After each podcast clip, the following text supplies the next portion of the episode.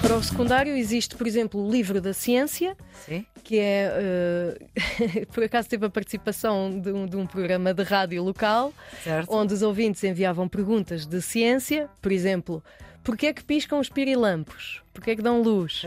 E, um, neste caso sou eu a autora, respondia a estas perguntas. E são 52 perguntas, que é o número de semanas ah, que existem faz no rádio, ano. Na Rádio em Lousada. Aí está um, um, dado do seu currículo que não está aqui. Não. um, e, bom, e respondendo às perguntas que foram chegando via rádio, depois, com os alunos de secundária, estas respostas às perguntas foram ilustradas pelos certo. alunos de artes e construiu-se um livro científico de desconstrução, digamos, ou simplificação de algumas abordagens científicas, promovendo sempre a literacia ecológica através também da exploração do livro enquanto objeto. Ora viva, estamos com Milene Matos, é bióloga e comunicadora de ciência, doutorada em biologia pela Universidade de Aveiro, tem um pós-doutoramento em promoção e administração de ciência e tecnologia, é master em marketing e comunicação digital pela IMF Business School de Madrid em parceria com a Universidade de São Paulo. Já foi coordenadora de conservação da natureza e educação ambiental no município de Lousada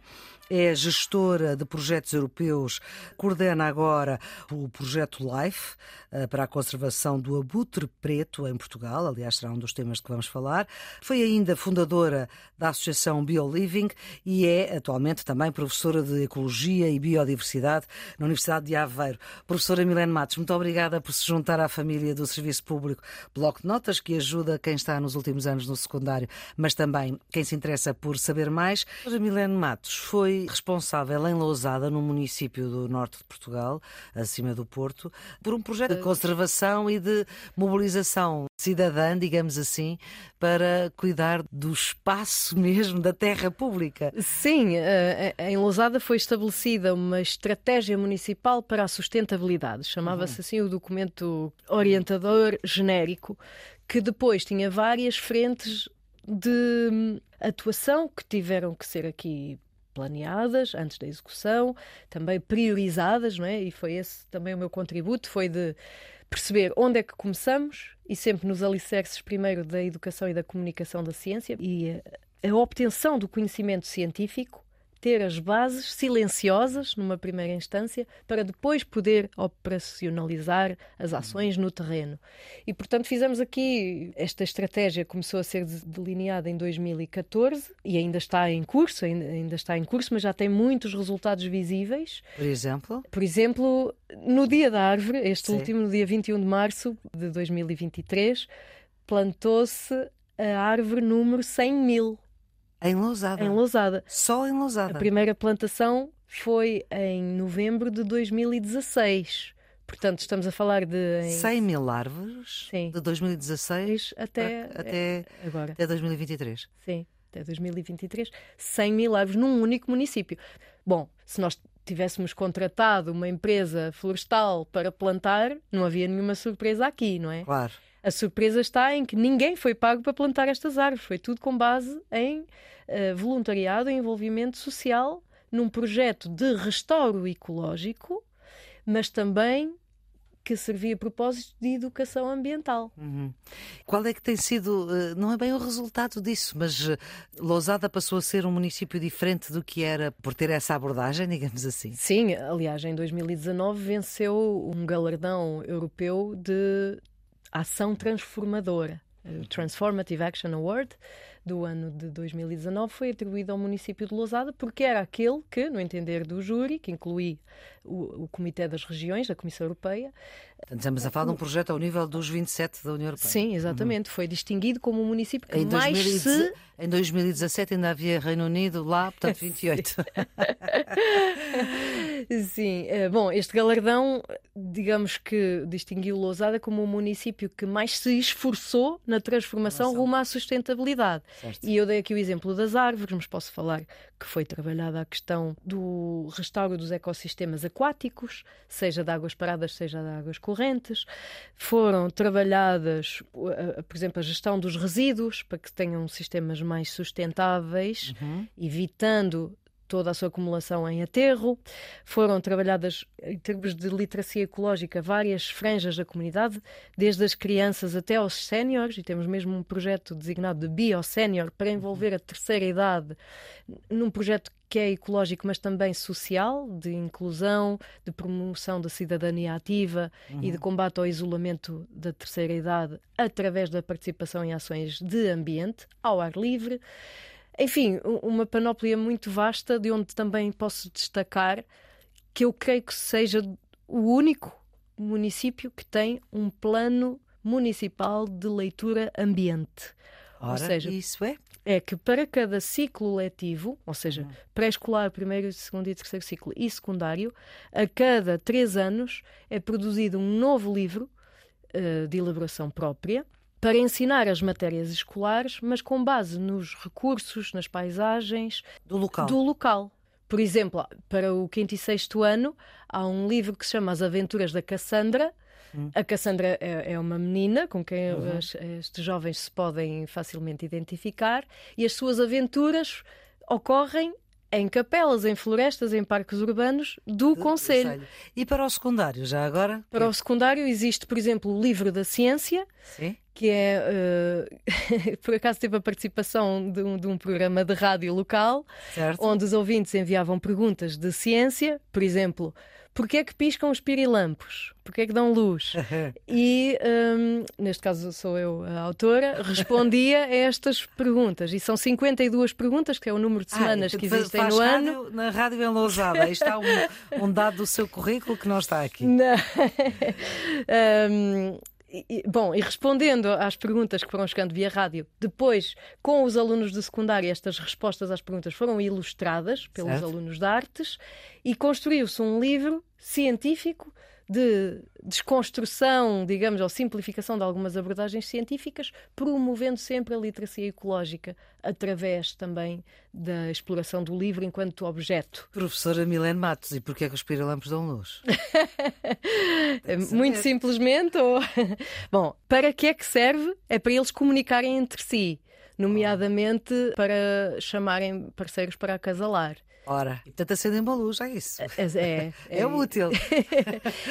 e isto faz com que sejam vítimas da poluição luminosa, havendo menos habitats escuros, e porque agora iluminamos todo lado, eles com luz não se conseguem ver uns aos outros, digamos assim, pela sua sinalização luminosa e acasalam menos e são mais espécies que estão em declínio acentuado, os pirilampos quem os pusesse dentro de um frasco para, para dar luz, lembro-me disso. Sim, ah, um grupo era, de espécies, acho que em Portugal pois, existem cerca de 10. Era terrível, porque isso significava que íamos matar os pirilampos, não é?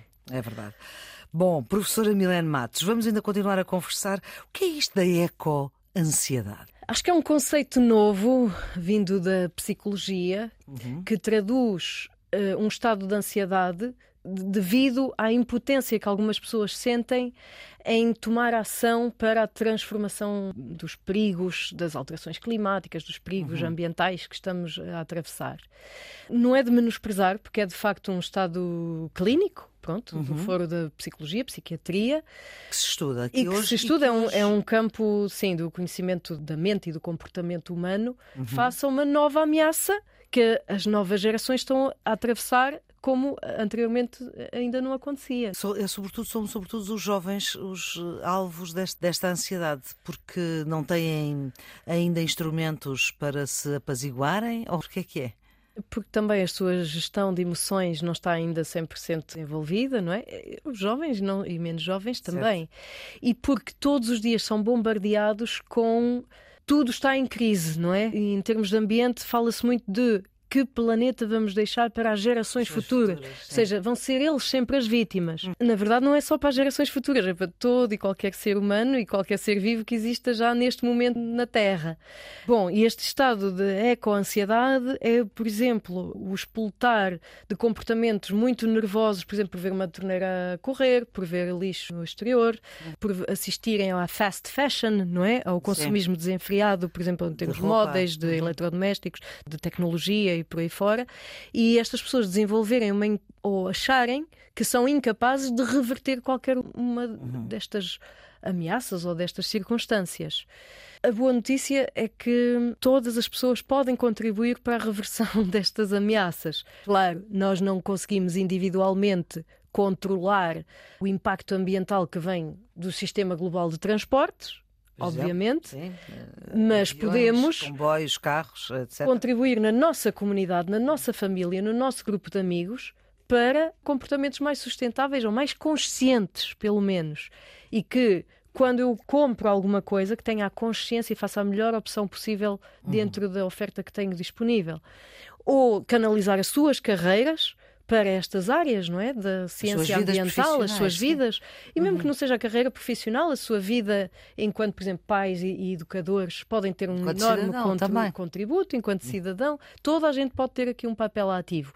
E que atenua um pouco esses efeitos da ecoansiedade. Por exemplo, uma pessoa que sofra desse síndrome, digamos, uhum por exemplo, se participar em ações de voluntariado cívico pela natureza, vai sentir-se muito melhor e vai ter um sentido de missão e de propósito, ainda que a ação local. Mas eu sou defensora de que a ação local Sim. e municipal, toda ela somada, não é? Sim, tem ajudar impactos que não podem ser menosprezados. Uhum. Eu costumo dizer a conservação da natureza não se faz por decreto. Não é uma diretiva que venha de Bruxelas ou que venha de Lisboa. Mas ajuda, ter... mas eh, Bruxelas ajudou, foi muito imenso, importante. Imenso, na, fundamental.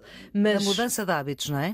Sim, sim, sim. E, e do ponto de vista da ecologia, uhum. da conservação de espécies, e eu enquanto bióloga, posso testemunhar que estamos muitíssimo melhor agora do que há 50 anos, em muitas frentes, não é? Da hum. conservação de espécies. É bom ouvir isso. É, o exemplo paradigmático é a reversão da extinção do lince ibérico, não é? Claro. Está num, numa trajetória Significa muito favorável. que havia diversidade suficiente para que essa espécie pudesse voltar.